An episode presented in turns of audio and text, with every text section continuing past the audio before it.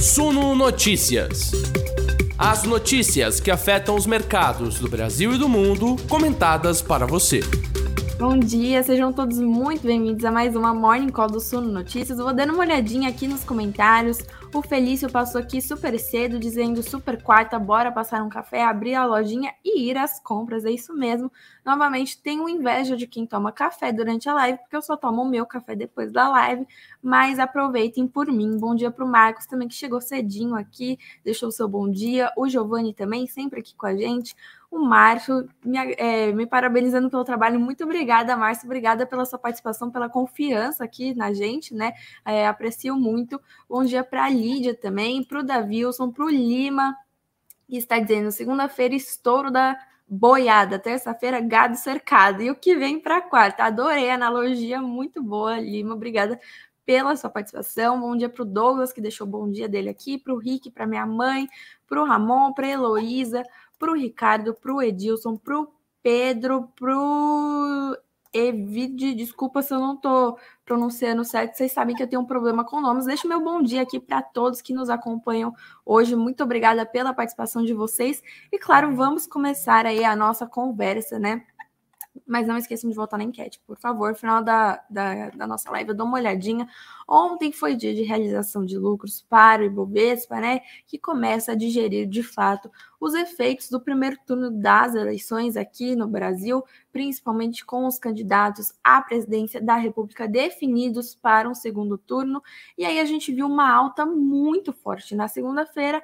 Ontem foi dia de realização de lucros, ou seja, perdeu aquela euforia, né, que a gente viu na segunda-feira. O Ibovespa fechou em alta de 0,08%, bem baixinha, aos 116.230 pontos. É uma boa notícia já, né? Conseguiu manter os 116 mil pontos mas a gente viu aí aquela perda daquela movimentação super forte, né? O dólar caiu 0,11%, negociado aos R$ 5,16, e o IFIX, que é o índice dos fundos imobiliários, subiu 0,07% aos 2.985 pontos, né? É, ontem também o índice da Bolsa Brasileira, que não acompanhou seus pares no exterior, que nós vimos novamente altas boas de potencial bom, né, é, no exterior, principalmente na bolsa norte-americana. O Ibovespa não acompanhou essa alta dos Estados Unidos e hoje lá no exterior o clima é de realização de lucros também. Portanto, há um movimento aí de oscilação, de instabilidade nas bolsas mundiais. A gente pode ver queda dos índices hoje, e claro, sempre podem acabar impactando localmente aqui. Muitas vezes o Ibovespa age descolado do exterior, mas às vezes o mau humor no exterior é tão forte que acaba impactando aqui também muito também pela, pela movimentação envolvendo as commodities, né? A gente sabe que a carteira do Bovespa, nosso principal índice da bolsa é, brasileira, índice acionário, tem empresas, aí é recheado de empresas ligadas a commodities. Então, se tem oscilações no petróleo, no minério de ferro, algo do tipo, a gente já vê aí uma movimentação aqui na nossa bolsa. E hoje, né, a gente fica também com mais pautas envolvendo política, porque, claro, segundo turno aí no radar cada vez mais perto. A gente vê aí propostas dos candidatos à presidência da República. O PT avalia fechar proposta para teto de gastos em acena ao mercado financeiro, né? A gente vê aí essa proposta do candidato à presidência da República, o ex-presidente Lula, que prepara uma apresentação de uma nova regra fiscal em substituição ao teto de gastos públicos, né? Que é o que hoje vigora, né? Mas mais ou menos, porque o próprio governo atual hoje já furou o teto de gastos aí algumas vezes. E aí, segundo aliados, o ex-presidente Lula quer apresentar um programa ainda neste segundo turno, em aceno ao mercado financeiro, né, tentando cada vez mais captar aliados aí, eleitores, e o ex-presidente Lula também tem criticado, aliás, o ex-presidente Lula havia dito que é, tiraria né, o teto de gastos, essa lei aí, essa condição, e o, o mercado financeiro tem criticado a ausência de propostas concretas aí em relação a uma nova âncora fiscal para o governo, caso é, Lula vença de fato as eleições. Né? Em um primeiro turno, a gente viu que ele ficou em primeiro colocado, é, à frente do, do presidente Jair Bolsonaro e há uma possibilidade de vitória, claro, no segundo turno. É, é uma nova eleição, que nem ontem a gente ouviu aqui na nossa live. Um segundo turno é uma nova eleição, é uma nova campanha, é uma nova postura, né? E aí a gente vai vendo essas estratégias. O segundo turno para o ex-presidente Lula é estratégico para a conclusão de um plano de governo e para mostrar de fato o que será feito, que é o que o mercado tem cobrado muito, né? A gente vê muito embate entre os candidatos Lula e Bolsonaro, mas não há tantas propostas concretas assim. O mercado quer ver mais. Eu vou dar uma lida aqui num trecho que eu destaquei para a gente, que é como mostrou o Estadão em linhas gerais Lula deve propor uma regra que garanta uma trava para os gastos públicos em épocas de crescimento e liberação de recursos em período de recessão, com o objetivo de não estrangular os investimentos públicos. Dessa forma, argumentam integrantes da campanha petista, seria possível abandonar o teto atual que evita qualquer crescimento de despesas acima da inflação e ainda assim sinalizar compromisso com a saúde fiscal das contas públicas. A avaliação é de que as regras do teto aprovadas em 2016 foram rompidas pelo próprio governo Bolsonaro, que teria apenas limitado os gastos, mas sem controlar a dívida pública e outros resultados fiscais, né? Hoje o ex-presidente Lula deve se reunir com governadores, deputados e senadores eleitos em São Paulo para desenhar uma estratégia para a corrida eleitoral neste segundo turno.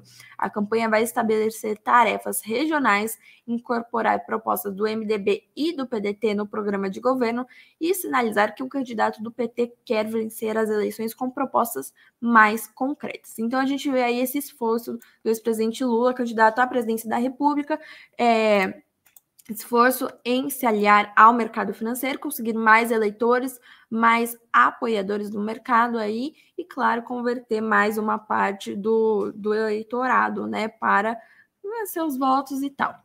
É, em contrapartida, a gente vê o presidente Jair Bolsonaro fazendo diversas propostas para 2023 que, claro, já estão implicando em gastos, né? Promessas de Bolsonaro para 2023 já somam quase 160 bilhões de reais em gastos, né? O que a gente vê disso? O presidente Jair Bolsonaro confirmou ontem a promessa de conceder o 13 terceiro, né? A mulheres chefes de família que recebem o Auxílio Brasil em 2023, caso reeleito. Lembrando que o presidente Jair Bolsonaro promete parcelas de 600 reais do Auxílio Brasil, mas no orçamento enviado aí, né, a gente viu uma estimativa de 400, 405 reais por aí. Então a gente não sabe ainda de onde sairiam esses recursos para todas essas promessas do presidente Jair Bolsonaro serem cumpridas de fato, né? Também as promessas eleitorais do presidente que parte delas veio sem a garantia de recursos no orçamento, já são aí 158,6 bilhões de reais, quase encostando nos 160 bilhões de reais. Entre as propostas estão a manutenção do Auxílio Brasil em 600 reais, né?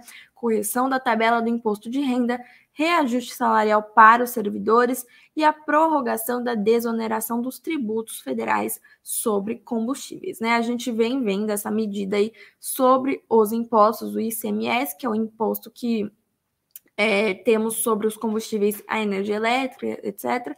E aí, é, em 2022, o governo projetou aí essa medida da desoneração dos impostos, portanto, os preços vão ficando mais baratos, a gente também tem queda do petróleo, derrubando os preços da gasolina, e tudo parece muito bom, a inflação está diminuindo, a gente já vê deflação aí quase é, praticamente três meses, né? Só que o cenário para 2023 é de incertezas ainda, se essa medida será é, mantida, né? É, haverá, se haverá manutenção dessa medida e como isso se dará, porque a partir da, do momento que ela voltar, né, sair, essa medida sumir e os impostos voltarem, tudo isso, a gente não sabe como vai ficar a inflação. E aí a gente vê esse desafio para 2023. Lembrando também que essa segunda-feira, 3 de outubro, primeiro dia pós primeiro turno das eleições, o governo anunciou a antecipação do pagamento do Auxílio Brasil em outubro, né, pessoal? Também mais uma notícia aí de política para a gente encerrar o bloco, partir para as nossas empresas, para as nossas bolsas mundiais. A gente vai ver quem anunciou apoio aos candidatos no segundo turno das eleições, matéria aqui do Suno Notícias. No primeiro turno, Lula e Bolsonaro obtiveram, respectivamente, 48,43% e 43,6% dos votos, deixando os concorrentes para trás, né? É, a Simone Tebet, que ficou em terceiro lugar, aí mais ou menos 4% dos votos, né? É, contou é, que já tem um lado, né, entre os dois candidatos e que irá se pronunciar no momento certo. É esperado que isso aconteça hoje, mas a gente não tem é, uma definição, claro, mas há expectativas para hoje desse anúncio aí. E há expectativas que ela apoie o ex-presidente Lula, né? A Thais Oyama, colunista do UOL, diz que a Tebet deve expressar um apoio crítico, sem fazer o L, né? Aquela coisa que a gente sabe, quando seu partido deve liberar os diretórios estaduais para tomarem as próprias decisões. O que o MDB está querendo fazer é evitar que uma reunião executiva aconteça. Se ela ocorrer, um partido como o MDB continuará dividido, né? Na tarde dessa terça-feira, o portal Globo divulgou que Tebet e Lula já se falaram por telefone em ligação intermediada por Rosângela Lima, esposa do candidato. Eles devem se encontrar presencialmente após o MDB liberar o apoio aos seus filiados, né? A candidata vice da Simone Tebet, Mara Gabrilli, perdão, no entanto, disse no Twitter que votará em branco. O ex-governador João Dória disse hoje ao UOL, ontem no caso, né, que seu voto será nulo no segundo turno e diz que não faz ataques nem a um lado nem ao outro. Lula disse também no Twitter que se encontrará com integrantes do PSD na próxima quinta-feira. E a partir de sexta-feira vai começar a viajar e pretende passar em todos os estados que têm segundo turno, né? Ontem o PDT anunciou é, apoio ao ex-presidente Lula, Ciro Gomes, né, o partido Ciro Gomes, afirmou que endossa o direcionamento da legenda, mas não citou o nome nem de Lula nem do PT. Durante toda a sua campanha, o candidato do PDT acabou prejudicando pontos com a esquerda. Vou espirrar, gente. Não veio, perdão, mas melhor mutar aqui do que soltar um espirrão. Perdão, perdão. Vamos continuar aqui. Durante toda a campanha, Ciro Gomes acabou prejudicando pontos com a esquerda com duros ataques a Lula. Né? Também disse que não vai aceitar nenhum cargo e Ciro também é, seguiu a, o que o partido, né, é, afirmou, mas quase que pareceu um vídeo gravado lá falando, olha, eu, eu tô com meu partido, quem for eu tô com eles e tal, né? Não parecia que ele estava falando, não, eu tô com Lula e tal. Então, a gente vê aí um apoio ao partido, né? Então, é, é isso. Também, deixa eu ver aqui que mais. É, o ex-presidente do Banco Central, Armínio Fraga, afirmou ter desistido de anular e contou que votará em Lula. O Partido Cidadania também decidiu ontem, terça-feira, declarar apoio à candidatura de Lula no segundo turno, né? A legenda está unida em federação partidária com PSDB. A Federação PSDB Cidadania fez parte da coligação de apoio à candidata Simone Tebet. Já o ex-juiz e ex-ministro da Justiça Sérgio Moro, do Partido União Brasil, declarou mais cedo seu apoio a Bolsonaro, né? Nem parece que rolou toda aquela confusão quando o Sérgio Moro foi ministro né, do governo Bolsonaro, deixou tudo para trás, está falando que vai apoiar Bolsonaro sim. Moro foi eleito senador do Paraná com 33% dos votos válidos. Romeu Zema, do Novo, reeleito governador de Minas Gerais, é, também declarou publicamente apoio à reeleição de Bolsonaro, ignorando quaisquer divergências que, que rolaram aí no passado também para segundo turno de Bolsonaro já conversou com outros governadores reeleitos e Cláudio Castro, do Rio de Janeiro, é, já demonstrou seu apoio também ao presidente Jair Bolsonaro. Em São Paulo, Tucano Rodrigo Garcia, que ficou de fora das eleições para o governo de São Paulo, declarou apoio a Tarcísio de Freitas para o governo aqui, candidato de Bolsonaro no segundo turno, e também ao presidente Jair Bolsonaro na corrida presidencial, né? Bom, a gente fica com isso daí, é, matéria da Agência Brasil aqui lá no Sul Notícias, e a gente vê esse apoio aí na política com o segundo turno cada vez mais perto, né? E a gente vai ficando de olho, porque, claro, o mercado também está de olho. Deixa eu dar uma olhadinha nos comentários de vocês. É, obrigada pelos desejos de saúde. Gente, é muito ruim, né? Eu sinto que cada vez que eu vou espirrar, eu escuto saúde de vocês aí passa à vontade. Mas que dessa vez veio assim muito forte. Meu Deus, fiquei até com medo aqui. Deixa eu dar uma olhadinha aqui. Obrigada, Pedro. Eu vou, ó, a hora que surgir, assim, vier mesmo, eu vou espirrar. Pode deixar, gente, mas aí eu tiro o som para poupar vocês, né? Deixa eu ver aqui. É, o Silvio dizendo que políticos brigam durante a dia e à noite jantam juntos. Gente, deve ser, né? Não sei, né? Não tenho a menor ideia, mas que é um negócio estranho isso aí. O Cleiton chegou aqui, não vem que eu te conto, dizendo que chegou um pouco atrasado. Não tem o menor problema, Cleiton vem aqui com a gente. Depois fica tudo gravadinho também. É, deixa eu ver aqui. O Francisco chegou um pouco atrasado, mas está por aqui. Obrigada, Francisco, pela sua participação. Fiquem todos à vontade. O Lierte também chegou aqui com a gente. Bom dia, torcedores da Oizinha. Ele já veio aqui ouvir as notícias sobre a Oi. E obrigada, Henrique, pelas melhoras. É só, a gente, é só uma vontade que vem mesmo, mas passou. É que esse tempo é doido aqui, minha casa é muito gelada também. Então, pode até estar tá mais quente o dia, mas aqui tá sempre muito gelada. Então, dá essa, essa confusão toda aí. Mas vamos seguir aí para o que a gente está interessado em saber mesmo, né? Bolsas mundiais. Hoje temos reunião da OPEP+, que é destaque na agenda internacional, com perspectiva de corte na produção diária de barris de petróleo, né? Corte esperado de 2 milhões de barris por dia o dobro do projetado anteriormente, e caso concretizado, este será o maior corte desde o início da pandemia. Né? Os preços do petróleo estavam oscilando nesta manhã, primeiro em tendência de queda e depois de alta. Há uma leve alta agora do petróleo Brent de 0,17%, negociado aos 91 dólares e 96 centavos. Brent é a referência aqui para a Petrobras, então a gente sempre dá uma olhadinha nele mais de perto, né?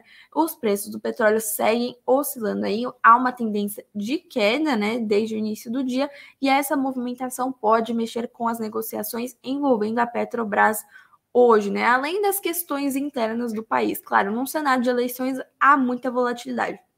Se algum dos candidatos a presidência da República falar sobre a Petrobras, o mercado vai julgar se foi uma fala positiva ou negativa e agir sobre isso. Muitas vezes acaba tendo efeito nas negociações dos ativos aí durante o pregão, né? Também ontem o petróleo Brent fechou em forte alta de 4,19%, com a expectativa aí do corte na produção. Na visão do Goldman Sachs, o corte da OPEP+ ocorreria em meio a um dos mercados de petróleo mais apertados da história registrada e à frente de um potencial declínio das exportações russas no final deste ano. Lembrando aí que há uma crise energética super séria e agravada lá na Europa, com os preços da energia oscilando 40%, 30% para cima de um mês para o outro, de uma noite para o dia, né? Então há muita instabilidade envolvendo energia e petróleo, né? Para o Goldman Sachs, esqueci o nome do nome, o nome do nome, o nome do banco aqui, a decisão pode ser justificada pelo recente declínio nos preços, abaixo de 40% desde o pico de junho, com preocupações com o crescimento global. Esse colapso da participação dos investidores impulsiona na liquidez e preços mais baixos, também é um forte catalisador para esse corte aí na oferta, né? Bom, bolsas europeias operam em baixa na manhã desta quarta-feira, interrompendo uma sequência aí de três pregões de ganhos, né? Dados de atividade econômica lá da zona do euro estão pressionando os índices para baixo também, e dizem aí que provavelmente a Europa não conseguirá evitar uma recessão, né? Pesquisa final da S&P Global mostrou que o PMI de serviços da zona do euro caiu para 48,8 em setembro, atingindo o menor nível em 19 meses e ficando um pouco abaixo da leitura é, inicial. PMI é um índice aí de atividade é, econômica, né? Então tem serviços da indústria, tudo isso. E aí tem o PMI composto também, é o índice de gerente de compras, né?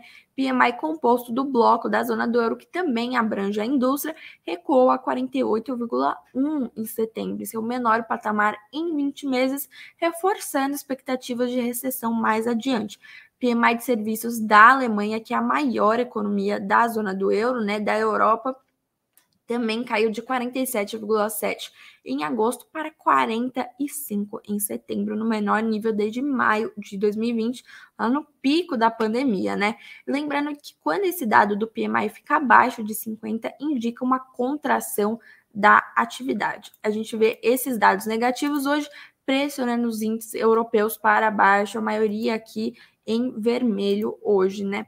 Também tem uma notícia aqui sobre o Ray Dalio, que é um dos investidores mais conhecidos, mais tradicionais aí do mercado financeiro. Não tem muito a ver com o que a gente está falando de bolsas mundiais, mas já que a gente está falando internacional, né? É uma notícia relevante, não deve mexer muito com o mercado é, hoje, mas é legal a gente falar porque marca aí o fim de uma era dos investidores tradicionais que conhecemos, né? Depois de quase cinco décadas de comando, o fundador da Bridgewater Associates, Ray Dalio, anunciou pelas redes sociais que deixou o controle da companhia aos 73 anos de idade, né? A Bridgewater, que é a gestora de hedge funds mais lucrativa do mundo, com aproximadamente 150 bilhões de dólares sobre gestão, vai ficar com um grupo de associados do Dalio no comando da empresa, né? Mas ele permanece no conselho da Bridgewater aí, a empresa que fundou, a gestora, né? A gente fica com essa notícia aí e vamos partir para o cenário corporativo, mas antes deixa eu ver né, mais um, um pouquinho dos comentários de vocês. Bom dia para o Caio, para o Charles também. É, a Dani Márcio Oficial dizendo que oi, vai decolar hoje. Gente, será? Deixem aí as expectativas de vocês e votem na nossa enquete também. É, o Felício dizendo que eu estava acostumado com o calor de Piracicaba. A gente já nunca foi para Piracicaba, o Greg que é de lá. É, mas é São Paulo, eu sempre fui de São Paulo mesmo, sempre fiquei por aqui. E eu já estou muito acostumada com essa oscilação de temperatura, mas o meu corpo não está. Portanto, aí essas alergias, tudo isso, aquela coisa de quem mora em São Paulo, né? Aí tem bronquite, rinite, não sei o quê tudo isso aí de uma vez só, e tá sol agora, depois chove, cai o mundo, tudo isso aí que a gente já sabe, só quem é de São Paulo mesmo para entender a loucura que é o clima aqui, né? Bom, vamos falar da Oi aí, é, toda essa confusão envolvendo as outras teles, né, sobre o pagamento é, pelos ativos móveis da Oi. Houve aquele leilão lá em dezembro de 2020, há muito tempo, no aspecto né, aí da recuperação judicial da Oi, leiloou aí seus ativos móveis. O consórcio Tim Vive, claro, adquiriu esses, esses ativos móveis em leilão. E aí, há um tempo disseram assim: olha, a gente deu uma olhada aqui, a gente não acha que está valendo mais o preço que a gente pagou, então é, devolve o nosso dinheiro aí, tá bom? E aí a Oi falando, gente, não, mas que, que é isso? Sem cabimento. E aí é, recorreu, né, claro, é, a isso, a essa imposição pelas teles e ganhou, né? O juiz determinou que a Vivo, claro, tinha pague um bilhão e meio a Oi. Eu coloquei alguns trechinhos aqui. Juiz da sétima vara empresarial da comarca do Rio de Janeiro determinou que a Vivo, claro, TIM deve depositar cerca de um bilhão e meio a Oi em até 48 horas. Se virem teles, vocês devem ter esse dinheiro aí. A Oi obteve na justiça uma liminar que impõe o depósito por parte das companhias em cerca de 516 milhões pela Vivo, 343 milhões de reais pela Claro e 670 milhões de reais pela TIM, né? Também a TIM diz que foi surpreendida por essa nova decisão judicial, que não esperava isso e é, adiantou e afirmou que vai recorrer da decisão. Ela disse que foi surpreendida no período da manhã de que haveria sido proferida a decisão, né, da importância de aproximadamente um bilhão e meio de reais, sendo 670 milhões de reais pela TIM, em conta vinculada ao processo de recuperação judicial da Oi, onde ficará acautelada até posterior decisão da juí do de juízo arbitral. A gente fica com isso aí, essa notícia aí que as teles terão de pagar sim o preço cheio pelo pelos ativos né, da Oi, conforme foi acordado. A TIM já disse que vai recorrer da decisão, mas parece que é, os ventos sopram em direção da Oi, né? Estão favorecendo aí e voltem na nossa enquete aqui sobre a Oi, o que vocês acham é, dessa decisão. Estou dando uma olhadinha nos comentários de vocês aqui, já estou dando risada aqui sozinha, mas bom, vamos lá. Tem mais notícias de empresa para a gente dar uma olhadinha aqui. Petrobras assinou contrato para construir plataforma na bacia de Santos, né? É, como resultado do avanço do projeto de desenvolvimento do campo de Búzios, né? Segundo o é, comunicado da Petrobras, a plataforma será do tipo de unidade flutuante, produtora, armazenadora e de descarga, né, na sigla em inglês FPSO, terá capacidade para produzir até 225 mil barris de óleo por dia, processar até 12 milhões de metros cúbicos de gás por dia e armazenar mais de 1,6 milhão de barris. Estatal prevê a interligação de 16 poços, sendo nove produtores, sete injetores. Notícia positiva que para a Petrobras, se você investe na Petrobras, já tem uma notícia boa para começar o dia. A B3, segundo o BBA, deve valorizar 30% após os, o resultado das eleições e as ações subiram ontem, né? Em revisão de cenário sobre as ações da B3, os analistas do Itaú BBA elevaram sua recomendação para outperform, o equivalente à compra, mirando o preço-alvo de R$ 18,00, cerca de 30% maior do que o patamar atual. Eles disseram que, assumindo que essa tendência se mantenha, a B3 terá mais operações e nossas estimativas anteriores e do consenso eram excessivamente pessimistas. Papéis da empresa da bolsa operavam ontem no intradia com alta de 4,54%. Segundo o BBA, o resultado das eleições deve ser positivo para os papéis, considerando que o Bovespa subiu 5,5% somente na segunda-feira, em meio a uma queda expressiva do dólar e dos juros futuros, o tal do kit Brasil, né? Bolsa sobe, dólar cai, curva de juros futuros cai também. A expectativa para um maior volume de negociação na Bolsa de Valores brasileira e, como consequência, elevações da receita líquida e de um lucro líquido da B3. Estimativas apontam para um lucro de 5,8 bilhões de reais em 2023, quase 10% a mais do que estimado na última revisão.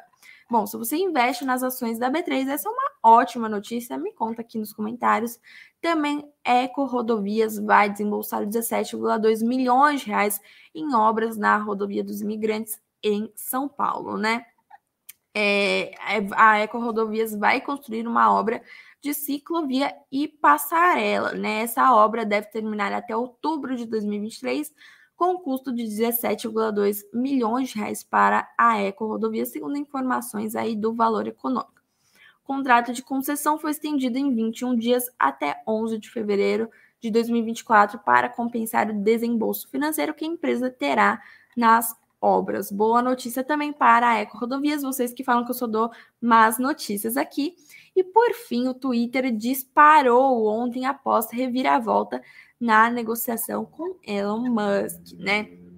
As ações chegaram a subir quase 12,96% na bolsa americana após a notícia aí de que o Elon Musk voltou atrás e refez a oferta de compra da companhia, né? Segundo a Bloomberg, a proposta teria sido feita pelo dono da Tesla em uma carta enviada ao Twitter. As informações teriam sido dadas por pessoas próximas ao bilionário que acompanhavam de perto a negociação. Se confirmada, a decisão de Musk pega o mercado de surpresa, já que ele, que é a pessoa mais rica do mundo, estava lutando judicialmente para poder desistir da compra da empresa. Os acionistas do Twitter já aprovaram a venda da companhia Musk, mas a operação não foi concretizada, pois aguardava a decisão da justiça americana sobre o assunto. A gente fica de olho aí nas ações do Twitter. Novamente, se você investe nas ações ou nos BDRs, comenta aqui Deixa eu ver uma, dar uma olhadinha aqui. O Felício dizendo que investe na B3. Deixa eu ver o Douglas dizendo que o Musk faz o trade dele, né? É, o Marcos dizendo que a Oi continua sendo a Oi de sempre, né? Deixa eu ver aqui mais aqui. Dani Márcio dizendo que vai ter que pagar e pronto, é isso mesmo. É, deixa eu ver. O Liette dizendo que já já a Oi tá pagando dividendos, super otimista aí o Felício dizendo que Curitiba e São Paulo podem dar as mãos. Gente, é verdade. Eu já fui para Curitiba algumas vezes e já enfrentei lá a mudança de clima. São vários no mesmo dia mesmo. Bom, vamos encerrando a nossa conversa aqui. Vou colocar a nossa música ver o resultado da nossa enquete. Perguntei aí sobre a Oi, deixa eu dar uma olhadinha aqui que a nossa audiência está pensando sobre a Oi. Sei que tem alguns que amam, outros que são apavorados pela Oi. Eu perguntei aí para nossa audiência o que você acha da decisão sobre o pagamento, né? Pelos ativos móveis da Oi. Tivemos 125 votos, muito por da nossa audiência diz que a decisão está correta, que a, o valor foi acordado, né? Super justos aí, super comprometidos, e 12% diz que não concorda porque não é um bom negócio. Eu encerro aqui a nossa enquete, 127 votos. Agradeço muito a participação de todos. Peço aí, não se esqueçam de se inscrever no nosso canal, deixar o seu like, o seu comentário aqui sempre. Continuem lá com a gente, né? No suno.com.br barra notícias. Nosso site atualizado o dia inteirinho, super completo para você, investidor.